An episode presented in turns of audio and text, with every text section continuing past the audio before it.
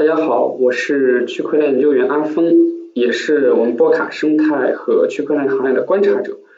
嗯，欢迎大家来到我们波卡视角。今天的话，呃，带大家去了解一下波卡生态的一些基础设施，包括像 Web 三基金会呀、Substrate 呀、Paxi 呀、Kusama 啊、Local 等等这样一些概念。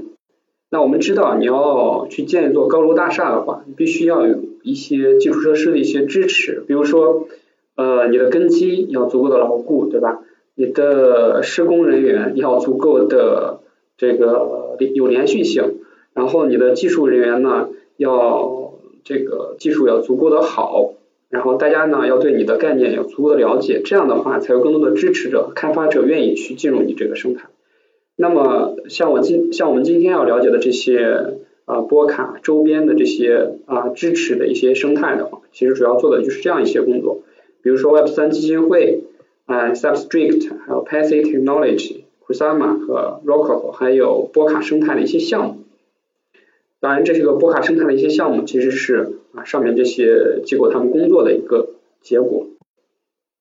那我们先看一下 Web 三基金会。啊，首先来说的话，我们了解一下它的愿景。它的愿景的话，就是培育和管理去中心化技术和的一个软件与协议的应用，协议的一个应用和开发。它的目的的话，就是为了促进啊 Web 三生态的稳定与繁荣。啊，促进 Web 三生态的稳定与繁荣。那波卡的话，就是 Web 三呃基金会的一个旗舰协议哈，也就是说呃，那 Web 三基金会其实。他做的一个非常重要的工作就是怎么样呢？支持波卡的怎么样？支持波卡开发，对吧？那 Web 三基金会呢，是二零一七年由 Gavin Wood 和 Peter Zember 这两个人呢啊共同创立的。它其实是一个非盈利性的一个组织，目它的目的和作用的话，就是为了支持波卡和 Web 三生态的研究和开发。那我们之前有讲过啊，什么是 Web 三？这里的话，我们就啊。做一个回顾啊，首先的话，我们知道一九七零年的时候，呃，这个美国政府的话，他们呃创建了一个，应该是美国军方哈，他们创建了 Internet 这样的一个概念，它目的的话，就是在为了保证在美苏对抗当中哈，保证它的核弹能够呃发射，保证它的核弹能够发射，然后后来到到一九九零年的时候，万维网出现，然后到一九九五年。前后的话，对吧？呃，是处于一个 Web 一点零的一个时代。当时那个 Web 的一个状态的话，大家就只能通过呃这个一 G 的这样的一个网络去浏览一些信息，而且网速非常的慢。那么当时的那些翻盖手机啊，我相信大家都非常有印象，对吧？我们看到只能是网上的一些简单的一些信息。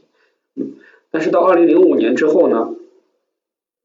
呃，就出现了像 YouTuber 啊，像谷歌啊，像这个 Facebook 这样的一些平台，对吧？你可以把自己的一些信息上传，然后你可以在这个网站上发表自己的一些动态，可以与别人互动啊，这进入一个 Web 二点零的时代。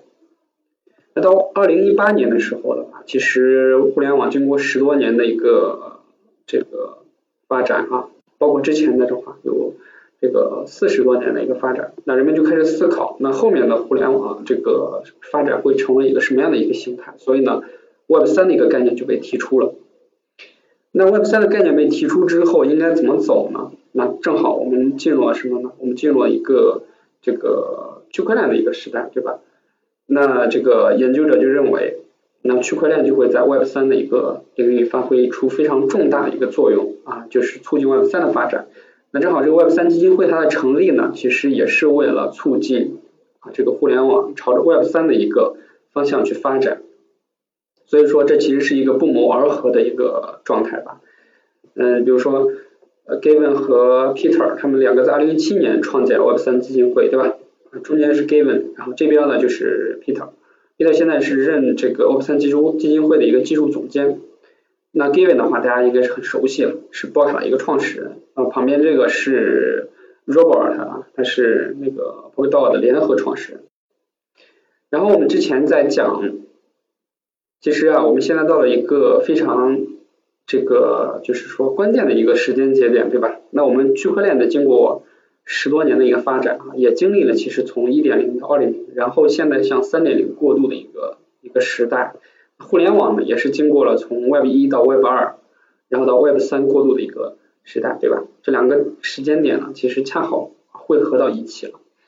一点零的话，我们在之前讲过，其实就是以比特币为主要的一个呃货币自由的一个时代。然后二点零的话，其实就是以以太坊为代表的一个以太坊基础设施为代表的一个金融自由的过程。那 Web 三的话，其实那我们要探讨一个问题，就是一个数据自由。我们在第一讲啊，我们为什么如此需要跨链那一讲里面讲过，为什么我们需要 Web 三，对吧？是这样的一个结果，OK。所以的话，我们现在从二零一八年到二零二一年这个过程中，其实是啊一个非常关键的一个时间点。然后呢，我们再看一下 Web 三基金会哈，它的一个工作是干啥的？啊，他平时都会做哪些工作？首先的话就是资助项目啊，资助项目是一个非常重要的一个工作。我们看到，呃，通过它的 GitHub 上面一个发表的一个这样的一个数据啊，从一九年到现在，他支持了八个波的八波的这样的一个啊项目的一个支持，对吧？右边我们看到这个呃这个图的话，大概是一九年的时候，呃二二零二零年年初的时候啊，这个制作出来的。我们看到上面项目很多，那现在的话项目已经越来越多了。就是我查了一下最新的资料啊，现在他们已经资助了两百零三个项目啊，这些项目都是波卡生态的一些项目，当然也可以是基于 Web 呃这个 Substrict 开发的一些项目。Substrict 的话，咱们在第二讲的话详细的讲过，Substrict 是啊有什么用以及做什么的。呃，资助的这些项目的话，是基本上。从一万美金到十万美金哈，最多是十万美金，他已经资助了两百多个，所以说已经花了呃这个近一千万这个美金哈，就是去无偿的资助这些项目的一个开发与发展。当然的话，我们知道任何一个这个基金会哈，你的钱总是有花光的一个那一刻哈，你如果钱没了怎么办呢？那没问题，我们知道我们在第二讲的时候我们讲过。这个波卡上面有三个治理机构啊，一个是理事会、技术委员会，还有财政部。财政部的钱的话是什么呢？就是是我们转账手续费啊里头的百分之八十会进入到这个财政部。然后呢，呃，我们的 Slash 的一些罚款的钱也会进入到，还有就是理事会竞选的时候的一些保证金也会进入财政部。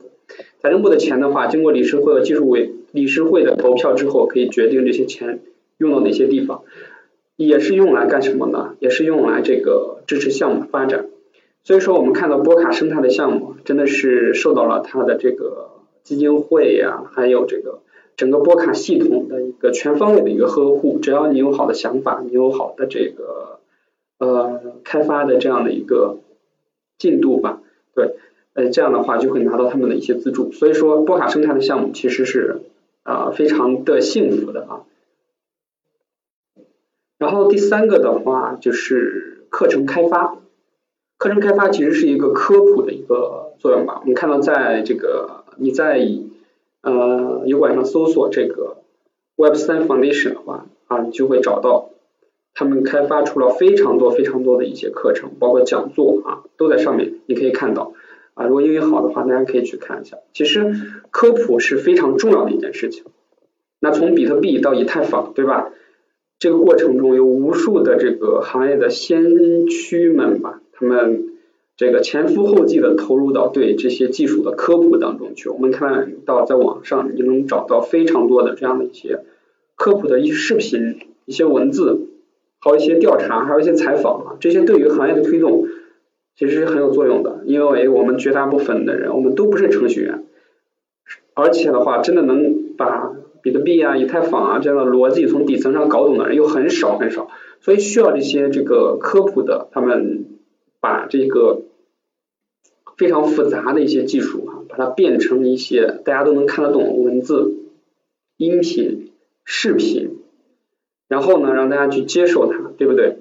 那不同的人可能需求不一样，那这上面的一些解读的话，都是一些偏技术类的一些深度的一些解读。当然的话，如果你掌握一些基础的一些波卡的一些这个特点和、特性啊，也可以去看懂看得懂他们这些课程哈，也可以看得懂。所以说，那 Web 三它的课程开发的话，也是起到这样一个科普的一个作用啊，让大家都能够了解到什么是波卡，那波卡在做啥，对不对？呃，开发者在做什么？然后他现在到了一个什么阶段？未来会怎么样？然后呢，他要达成一个什么愿景啊？只有这样把这些概念啊、理论性的东西大家都接受到之后呢，那才有可能让这个生态嘛进入一个全面爆发的一个过程。呃，然后呢，对这个生态的发展起到一个正向的一个啊循环。所以说，这个 Web 三的话是我见过的哈，这些基金会里面就是。相对来说比较注重这个基础科普的一个这样的一个组织，然后的话还有一个这个他的工作就是组组织 Web 三大会。首先第一届就是二零一八年的一个 Web 三大会，在大概是在是在柏林举行。当时在这个大会上，我们看到啊，Gavin 博士呢就在上面用一台全新的笔记本电脑啊，苹果的笔记本电脑，然后呢在十五分钟之内创建了一条。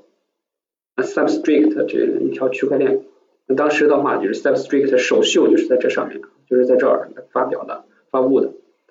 嗯，那现在现在的话就是二零一九年八月份的时候，在德国柏林召开了第二届的一个 Web 三大会。在二零二零年十月份的时候，在上海外滩啊召开了第三届的 Web 三大会，这些都是 Web 三基金会啊他在组织。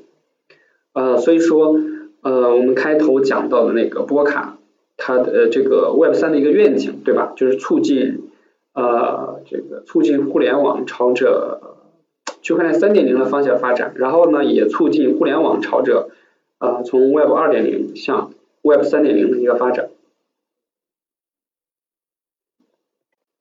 然后的话，第二个就是我们来简单介绍一下 Substrate。我们在第二讲的时候，我们详细讲了一下 Substrate 可以做啥。呃，以及它的一些特点和对区块链行业的一些影响，我们这儿就是简单回顾一下。首先，我们在那个呃这个 Polkadot Polkadot Late Paper 上面，我们可以看到它对于这个 Substrate 的一个定义是什么呢？是啊，要 Blockchain Builder 哈，要 Blockchain Upgrader，要 Blockchain，翻译过来就是你的区块链构建者，你的区块链升级者，你的区块链。它作用的话就是。Web 呃这个 Substrate 把这个区块链开发所需要的一些底层的一些逻辑，把它抽象成一个一个的模块。比如说你需要呃 P2P 的这样的一个模块啊，你需要呃转账的这样的一个模块，对吧？你需要的一个共识的一个模块，你需要这个这个数据存储的模块，是吧？它上面全部给你抽象好。开发者只需要把这些模块调用过来之后呢，就可以非常迅速的开发出一条区块链，呃，然后呢，呃，和这个和这个 ICO 在二零一七年创造的那个奇迹可以去对比一下。那 ICO 的话，可以在十五分钟之内，对吧？开发出一个发一个币出来。那这个你借助 Substrate 的话，可以在十分钟之内开发出一个区块链来。所以说呢，它是又一次升级的一个过程。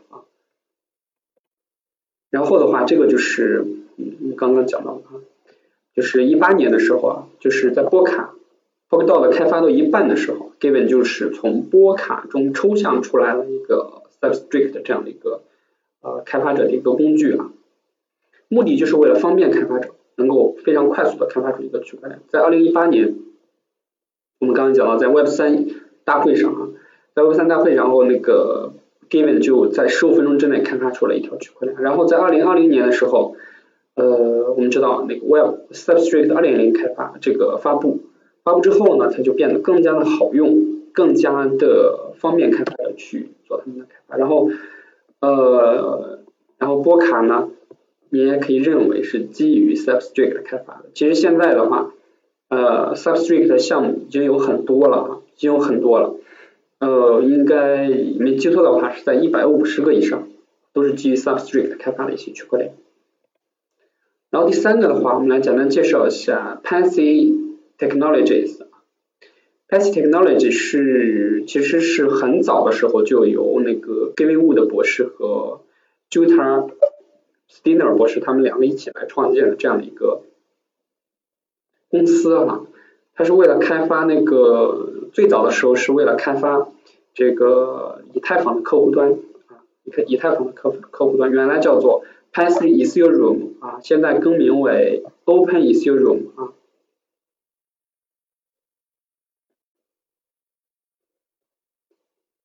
现在更更名为 Open Ethereum，占总使用量的百分之怎么说呢？百分之三十三点一，就是说，呃呃，这个由他们开发的以太坊的客户端啊，PASI Ethereum 占以太坊客户端的百分之三十三点一啊，它是用 Rust 的语言写成的，啊，这个就是呃这个 Jutta Steiner 他的本人啊。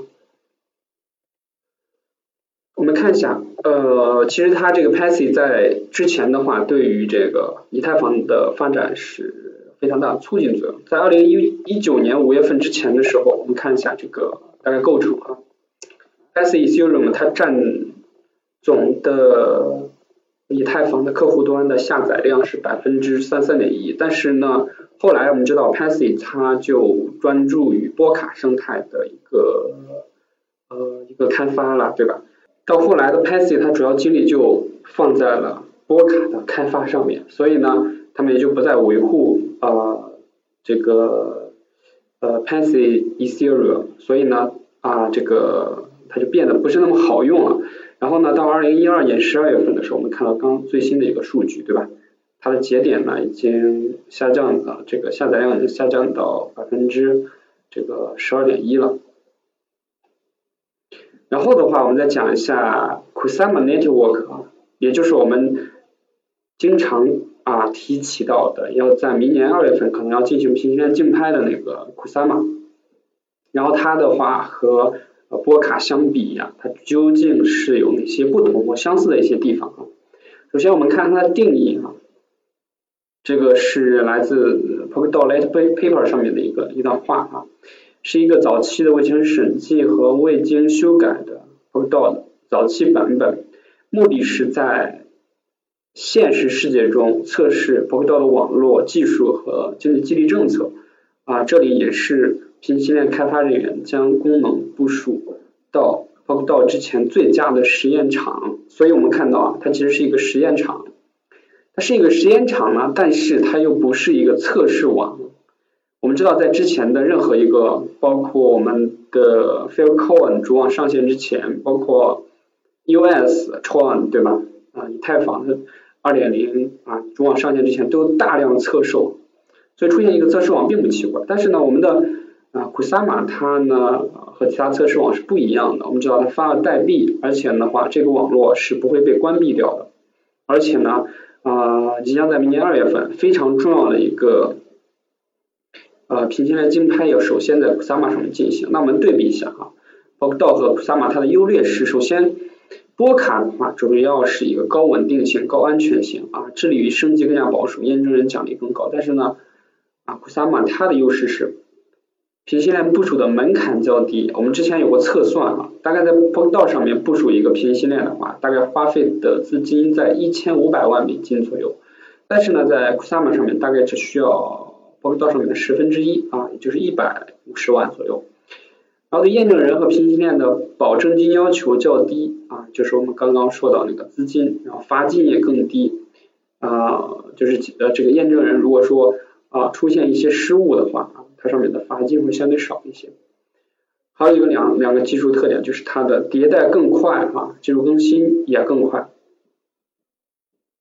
然后我们看一下使用场景。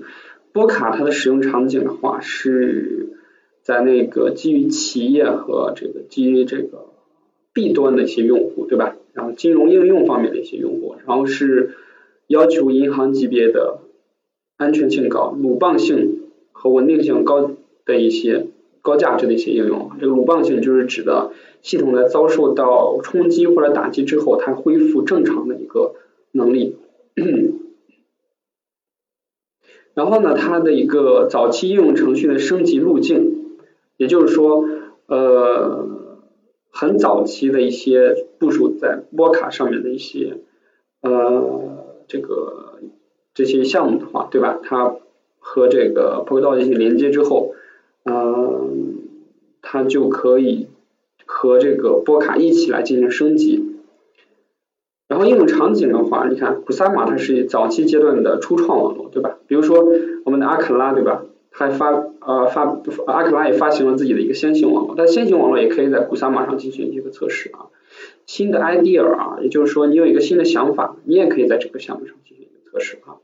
然后呢，就是说你不需要那么高的安全性啊，你对鲁棒性和稳定性要求也不是那么高啊。想要体验准生产环境的波卡应用，也就是说你这个区块链项目啊，你在正式的进入。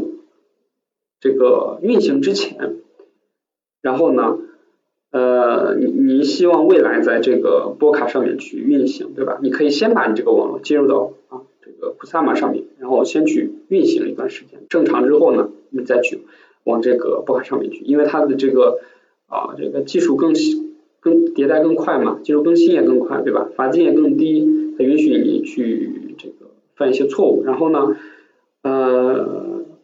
然后它的这个出入的速度也更快，对吧？嗯，出入的速度也更快。然后的话，我们其实我们刚刚也讲到了，其实大家对 Kusama 有一些误解，对吧？有些误解，基本上就是认为 Kusama 就是波卡的一个测试网啊，不能这么说啊。首先，波卡的测试网是有很多，Western 的啊，阿卡这个，然后呢，这个波。Berlin 啊，这个还有个 Mandela 啊，还有这个 Flaming Fair 这样一些，这些都是波卡的测试网，对吧？波卡的测试网，这是真正的测试网。这些测试网未来的话，等等啊，还有很多，不止这些。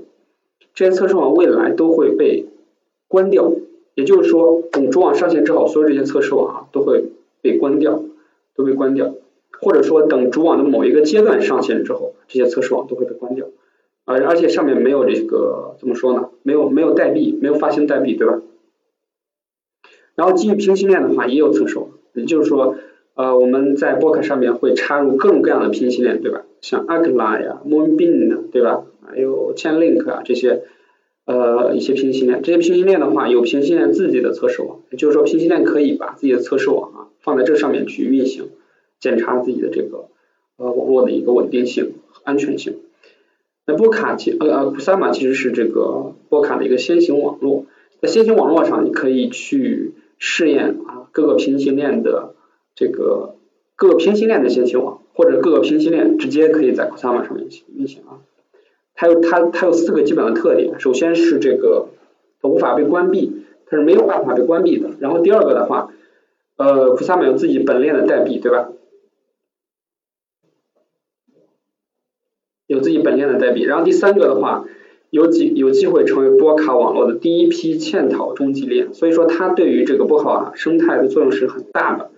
嗯，嵌套中继链是啥意思？就是我们知道，呃，一个中继链上可以插一百个平行链，那如果平行链插满之后怎么办呢？对吧？那是不是要接入？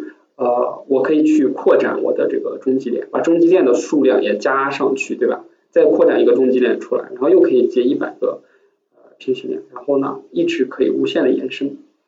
那未来的话，那 Kusama 既然它没有办法被关闭的话，它会一直运行下去，而且上面也运行的有这个平行链，所以说未来的话，它有可能成为第一批这个嵌套中继链中的第一个啊，它其实是更快、更加开放的一个波卡。我们前面也对比了一下它的优劣势哈，呃。那个优劣势的对比图的话，其实是也是波卡官方给出的。然后波卡生态的一些项目，那我推荐一个网站给大家，叫做 Polka Project 啊，dot c o m 啊，在这个网站上，你可以去看到波卡最新的一些这个项目的一些状态啊。这个是啊，今年圣诞节十二月二十五号那天，Polka Project 它发表的一。它制作的一个图片啊，制作一个图片，然后呢，我们看到有 Wallet 的一些项目，对吧？然后浏览器的一些项目，然后是 Infrastructure 啊的一些项目，还有就是说 Substrate based，这 Substrate based 是最重要的，这个项目的话，你可以里头有很多很多的类型的项目，比如说做跨链桥的，做 DeFi 的，做这个数据的，对吧？数据处理，然后做这个隐私的项目，然后做这个去中心化自治的一项目，还有一些 DApp，还有一些预言机，对吧？还有一些做智能合约的项目，还有 NFT，还有其他的一些项目。我们看到啊，基本上是呃我们在以太坊上面能够看到的一些项目，都可以基于什么呢？啊，基于 sub sub 呃 substrate 来创建，而且创建速度超级的快。创建完之后呢，还可以去升级，还可以去优化啊，给这些开发者非常大的一些自主性，非常大的一些自主性。基本上波卡所拥有的那些特点和优势，所有这些项目都可以拥有，因为波卡是基于 substrate 开发的，这些项目也是基于 substrate 开发的，它们可以成为波卡的一个平行链，在波卡上面去运行啊。然后也可以成为一个独立的区块链，和谁都不链接，我自己啊，这个成为一个区块链。然后然后的话，我们看一下，这边上就是 Polka Project 的这个官网啊，这个网站啊，上面列举的一些项目的一些类别。OK，这个就是我们这一次的一个分享。然后呢，现在是呃，就是我们参考的一些文。章哈啊，其中我觉得第一篇文章就是我在 PPT 的时候发现这篇文章写的特别好，可以推荐给大家，大家可以全文搜索哈啊，就可以找到这篇文章。然后呢，嗯，这个的话，这个网站上面会有啊这个 Polka p o k a d o t 他们官方做的一个维基对吧？在上面的话可以有很多很多的这些项目的一些信息的一些介绍，介绍非常深入。大家可以去看一下，如果有一些需要这个我们去交流的话，大家可以去找我哈。然后呢，呃，这个是在 GitHub 上面他们公布的一个 Ground 的一些应用啊，你可以打开这个呃这个 GitHub 上面啊，然后这个去找到这个啊，去搜索这个这个这个标题。OK，那今天的分享就到这啊，感谢大家的一个收听。